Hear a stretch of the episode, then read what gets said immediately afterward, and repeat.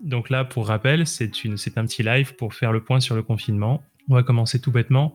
Euh, déjà, bonjour Zoé. Comment est-ce que ça se passe pour toi, euh, le, confinement? Bah écoute, ça va. Hein. Il y a du soleil, euh, les hirondelles qui chantent, c'est le printemps. Non, je suis, je suis surtout contente parce qu'on a, on a un petit balcon et je pense que ça nous sauve. Ouais, vous avez un petit balcon, mais je ne l'ai pas visité parce que j'ai visité ton. Donc, tu es dans un appart parisien. Euh, que j'ai trouvé plutôt grand et euh, il me semble plutôt, plutôt pas mal. Euh, j'ai l'impression que tu avais fait un, chouette choix. J'imagine que tu es heureuse d'avoir assez d'espace pour deux aujourd'hui. Ouais, on est content. On est content d'avoir assez d'espace. Chacun son espace. Je pense que c'est important. Et toi, comment ça va? Euh, bah, écoute, euh, moi ça va bien. Euh, je suis dans un appart que j'ai acheté que j'ai acheté récemment et que j'ai pas fini d'aménager, donc c'est pas c'est pas la joie la joie, mais c'est déjà pas mal. Mmh. Et et puis et puis aussi il y a des gros projets en cours. Là, si on commence avec cette interview, c'est parce que greekparis.fr devrait arriver imminemment sous peu. C'est-à-dire que début avril, on va avoir une version bêta. Alors s'il y a des gens qui sont intéressés, Grid Paris, c'est quoi? Bah, c'est pour les gens qui veulent acheter, c'est un outil euh, pour pour aider à la décision en investissement immobilier. Euh, pour, en fait, clairement, c'est pour répondre à des questions où on n'a jamais les réponses sur les petites annonces. Genre, quels sont les sites Céveso à éviter? Euh, Quelles sont les, les, petites annonces qui sont, je sais pas, près d'usines prêtes à exploser, d'usines chimiques Ou quel est l'endroit le plus safe, le plus sécurisé ou vivre? Parce que ça, on l'aura, l'information savoir euh, dans Paris quels sont les endroits les plus sécurisés, bah, c'est une information qu'on va pouvoir proposer. Ou alors le meilleur endroit pour élever des enfants. J'en sais rien, est-ce qu'il y a euh, des garderies?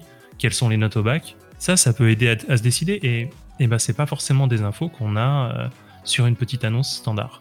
Donc voilà, c'est ça. tu vas centraliser toutes les informations qui sont importantes pour se décider lors d'une acquisition immobilière. C'est que tu veux dire ça. Merci pour ta reformulation. C'est exactement ça. En fait, on va, on va prendre toute la data qu'on peut sur le web et on va la proposer en filtre aux utilisateurs, de façon à ce qu'ils puissent choisir au mieux. Alors, ça dépendra des questions des gens, hein, mais je pense qu'à un moment ou à un autre, on répondra même à des questions complètement abracadabrantes du genre euh, quel est le meilleur domicile en cas d'apocalypse zombie? Moi, j'en sais rien. Ça se dépendra vraiment des questions des gens. Ouais, très importante. Ah, toujours. Ou d'apocalypse corona. J'en sais rien, moi. D'apocalypse corona, oui, malheureusement. Non, mais c'est bon. Alors, écoute, euh, moi, ça va donc plutôt bien et je suis super content des projets en cours. Donc, j'ai beaucoup de travail, mais euh, je pense que les gens ici s'intéressent spécifiquement à l'actu euh, lié au confinement dans l'immobilier. Et, à ton avis, à quoi est-ce qu'on peut s'attendre? À quoi on peut s'attendre? Bah, Écoute, on, entend et on peut lire énormément de, choses et de, théories sur ce qui va se passer en, fin de crise. Il euh, y en a qui s'accordent à dire qu'avec les changements euh, au sein de la population, donc euh, les divorces, les enfants, ou, malheureusement les, les décès des, des plus âgés, l'immobilier va être très actif en sortie de, de cette crise. Ouais, parce que pour ceux qui ne le savent pas, les, on a l'exemple de la Chine où les gens divorcent énormément aujourd'hui. Et puis, pour ceux qui le, il y a beaucoup de gens qui s'en doutent. En plus, on aura forcément un baby boom dans quelques mois, ça c'est sûr. Les gens sont fermés, il faut s'occuper. Hein. On... verra comment ça va se passer, mais du coup, c'est une possibilité que, euh, que l'immobilier remonte en flèche à cause de, bah, de tous ces changements de, de, vie et euh, tous les mhm. projets qui, vont, qui vont en découler. Quoi. Mais après, il y a aussi une théorie qui dit qu'il euh, il va y avoir une explosion de la bulle, la bulle immobilière euh, parce que pour l'instant, l'investissement dans la pierre est quand même un investissement euh, privilégié pour les Français. C'est euh, une valeur refuge, mais ces mêmes Français, lors d'une crise, ils préfèrent souvent épargner plutôt que, que d'investir. Donc, comment est-ce que la population va réagir en sortie de crise? On ne on, sait, pas, on sait pas encore. Et après, il y en a aussi qui pensent que l'immobilier va pas du tout pâtir de cette crise sanitaire. On, il y a le site euh, Zillow, de, le site américain qui s'est penché sur euh, les conséquences de, du SRAS, par exemple, en, 2003 euh, sur l'immobilier. Et on a vu, par exemple, qu'à Hong Kong, après cette, cette crise-là, en sortie de crise, ça n'a pas du tout influencé sur les volumes de transactions qui sont revenus à la normale après, après la crise. Et surtout, les prix qui étaient déjà stratosphériques à l'époque là-bas n'ont pas connu de baisse significative. Donc la euh, normale, c'était de base stratosphérique en fait. Oui, les prix à Hong Kong, ils sont, ils sont encore beaucoup plus importants que, que, que à Paris. Mais euh, et là, on peut on peut regarder ce qui se passe un peu en Chine. Euh, on voit que que la tendance est un peu la même. Après, il faut prendre beaucoup de pincettes parce qu'on n'a pas du tout de recul. Ils viennent juste de pouvoir ressortir de chez eux, donc euh, à voir à voir comment comment ça va se passer. Mais en gros, on voit qu'il y a il y a trois théories différentes, les trois très très éloignées les unes des autres. Donc ça montre aussi que personne n'en sait rien. Ouais. ouais. moi, si j'étais là derrière, je m'attendrais je chercherais peut-être à voir s'il y a une fenêtre de tir pour l'achat d'appartement pendant un bref instant à cause de tout ce qui est divorce, décès les plus anciens, tout ce que tu viens d'écrire. Mais c'est vrai que là, on voit clairement qu'on n'a pas de ligne, de grande ligne directrice à venir en fait, d'après ce que tu viens de dire. Non, non, non, on ne sait pas. On sait que, euh, en fait, tout ce qu'on sait, c'est la situation actuelle, quoi. On sait que l'industrie, pour l'instant, est, euh, est, en pause et donc, du coup, euh, ralentit et on ne sait pas jusqu'à quand. D'accord.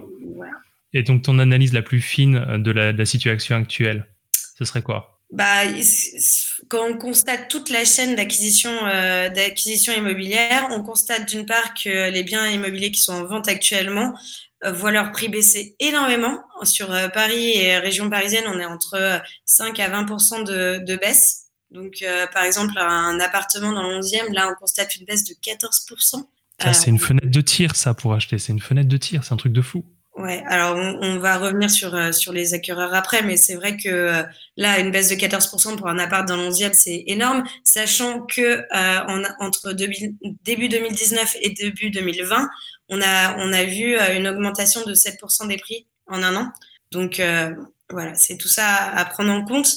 Là, aujourd'hui, je regardais, euh, je regardais les appartements avant dans le dixième parce que c'est vraiment mon, ma zone de prédilection. J'ai vu qu'il y avait un appartement, un haussmanien, donc euh, parquet, mur, euh, cheminée, qui était à moins de 9000 euros du mètre. Enfin, ça, c'était impensable il y a deux semaines. C'était pas du tout, pas du tout envisageable.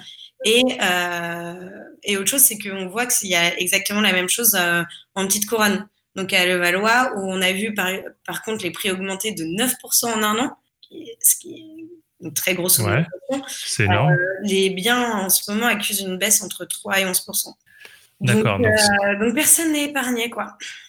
Et ça, c'est une tendance globale. C'est pas des exceptions, des gens qui sont particulièrement pressés. tu, tu, lis, tu vois une tendance globale. C'est une tendance, euh, c'est une tendance globale. En fait, le, problème, c'est que les, biens qui sont toujours à vendre aujourd'hui, c'est des des vendeurs pardon, qui doivent euh, vendre vite parce qu'ils ont, de, ils ont des, projets de vie qui vont arriver, ils ont des pré-relais, ils ont des. Donc euh, derrière, ils essayent de vendre plus vite avant que les prix euh, baissent encore parce que potentiellement, ils peuvent encore baisser pour, pouvoir financer le reste de, leur projet et avoir. et, ou alors, ils ont tout simplement un besoin de, de liquidité rapidement, ce qui est possible aussi. Bah, c'est des moments où, oui, quand on vend, généralement, c'est on a peut-être un besoin de liquidité énorme derrière, quoi. Ouais, exactement. Mais le problème, c'est que euh, c'est que là, il y a les vendeurs, donc il y en a, il y en a moins, beaucoup moins qu'avant, mais euh, il n'y a pas, il y a pas d'acquéreur en fait, parce que ben, qui va, qui va aller acheter un bien euh, sans vouloir le, sans pouvoir le visiter, pas grand monde. Même si on a les visites virtuelles, mais les visites virtuelles aujourd'hui, ça, ça sert à valider un, un projet d'achat par rapport au bien, est-ce que, est que ce projet correspond au bien qui est en vente? Donc euh, oui, cette visite peut, peut correspondre, mais personne va aller dépenser des, centaines de milliers d'euros, voire plus, euh, seulement euh, via une visite virtuelle. Mais ça serait genre, soyons fous, si j'étais prêt à acheter avec juste une visite virtuelle, je pourrais faire des affaires de fou en fait. C'est juste que je prendrais peut-être des risques colossaux. Tu pourrais faire une affaire de fou ou tu pourrais aussi te, te faire, aussi de fou. Ouais, bien sûr, c'est logique c'est compliqué. C'est compliqué. Donc là, on voit, on voit bien que l'industrie est, est, vraiment, euh, vraiment, euh, vraiment ralentie, voire, euh, voire à l'arrêt. Et mhm. un autre maillon de cette chaîne-là, bah, c'est les banques. Les banques qui, pour l'instant, prennent pas vraiment de nouveaux dossiers de financement, même si normalement, ça va revenir. Moi, ce que c'est le son de cloche que, que j'ai eu. mais les dossiers en cours, par contre, eux, sont pas, sont pas gelés. Donc euh, ça, ça continue. Et ça continue aussi chez les notaires. Notaires qui ont eu euh, un peu la vie dure là dernièrement parce que parce qu'ils étaient occupés les pauvres donc euh, pour traiter tout moi j'avais entendu dire qu'on les accusait carrément de faire obstruction en fait non oui il y a eu il y a eu des grosses problématiques mais ils travaillent d'arrache-pied ils, font ils font ce qu'ils peuvent et ah. ils font ce qu'ils peuvent avec les outils qu'ils ont et le problème c'est que toutes les études ne sont pas, sont pas équipées en signature électronique, etc. Donc, donc ça pose un réel problème dans, dans, dans, dans cette chaîne. Mais les notaires, ils font, ils font ce qu'ils peuvent, ils travaillent énormément pour que, pour que les projets qui, qui sont bien entamés puissent, puissent aller, aller au bout. Quoi. Et donc, il me semble qu'il reste un autre maillon de la chaîne dont j'ai entendu parler récemment, c'est le BTP. Ouais, bah, il s'est passé encore des choses euh, ce matin pour le BTP. En gros, euh, la situation était vraiment préoccupante parce que les, tous les 90% des chantiers, je crois, étaient, euh, étaient à l'arrêt. Donc déjà, quand vous achetez sur plan ou quand vous achetez sur un, un, bien qui va sortir de terre, vous en avez pour un an et demi, deux ans, trois ans d'attente. Donc là, si en plus on reporte, on reporte, les, pour les acquéreurs potentiels, c'est très compliqué quand même de, de de se projeter. Euh, et là, il y a eu un accord entre les professionnels du bâtiment et, euh, le gouvernement pour, euh, pour qu'ils reprennent le travail. Mais après, on parle d'un guide des bonnes pratiques pour assurer la santé des, ouvriers, etc. Mais sauf qu'un un chantier, ça engage pas que les ouvriers, ça engage plein d'autres, plein d'autres métiers, les maîtres d'œuvre, etc. Donc, est-ce que, euh, est-ce que derrière, euh, on va pouvoir protéger toute cette population? Est-ce que ça va tenir? À voir, euh, comment ça évolue et à voir vraiment combien de, chantiers vont reprendre Parce que, parce que voilà, les, les, même les ouvriers ont droit un droit de retrait pour, pour, pour se protéger. Donc... Ouais, forcément, en fait. Il y a plein, plein, plein de participants dans cette, dans cette chaîne et on ne sait pas où ça peut, où ça peut foirer. Ouais. Bah, et bah alors, si on reprend un peu plus euh, en amont, enfin non, un peu plus tard dans la chaîne, pour les gens qui sont vraiment le, nez dedans, comment, euh, comment on fait si on s'est engagé dans un processus d'acquisition? Si là, on est en train d'acheter et qu'on s'est déjà engagé, euh, qu'on a signé et tout. comment ça se passe? ça se passe que tout va dépendre de l'étape à laquelle vous êtes. Si un acquéreur a déjà envoyé une offre d'achat, donc une offre d'achat, c'est une proposition écrite par laquelle il s'engage à acheter le bien et que le vendeur euh, accepte le prix proposé dans cette offre d'achat, euh, l'acquéreur peut contacter le vendeur pour prolonger la durée de validité. Donc ça, ça garantit que le bien est réservé à l'acquéreur. Par contre, ceux qui s'apprêtaient à signer un avant-contrat, donc euh, sous la forme d'une promesse ou d'un compromis, qui se signe souvent chez le notaire, on peut aussi s'y prendre à distance. Voilà, donc tout dépend où vous en êtes. Et après, pour le reste, ben, c'est laissé, euh, faut voir avec, euh, avec son, étude, euh, son étude notariale. D'accord.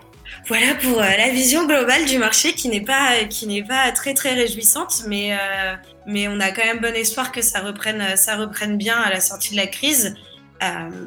donc à voir, à voir. Aujourd'hui, on, on s'occupe comme on peut, on se forme pour être, pour être meilleur, meilleur en sortie de crise, quoi. Bah oui, exactement.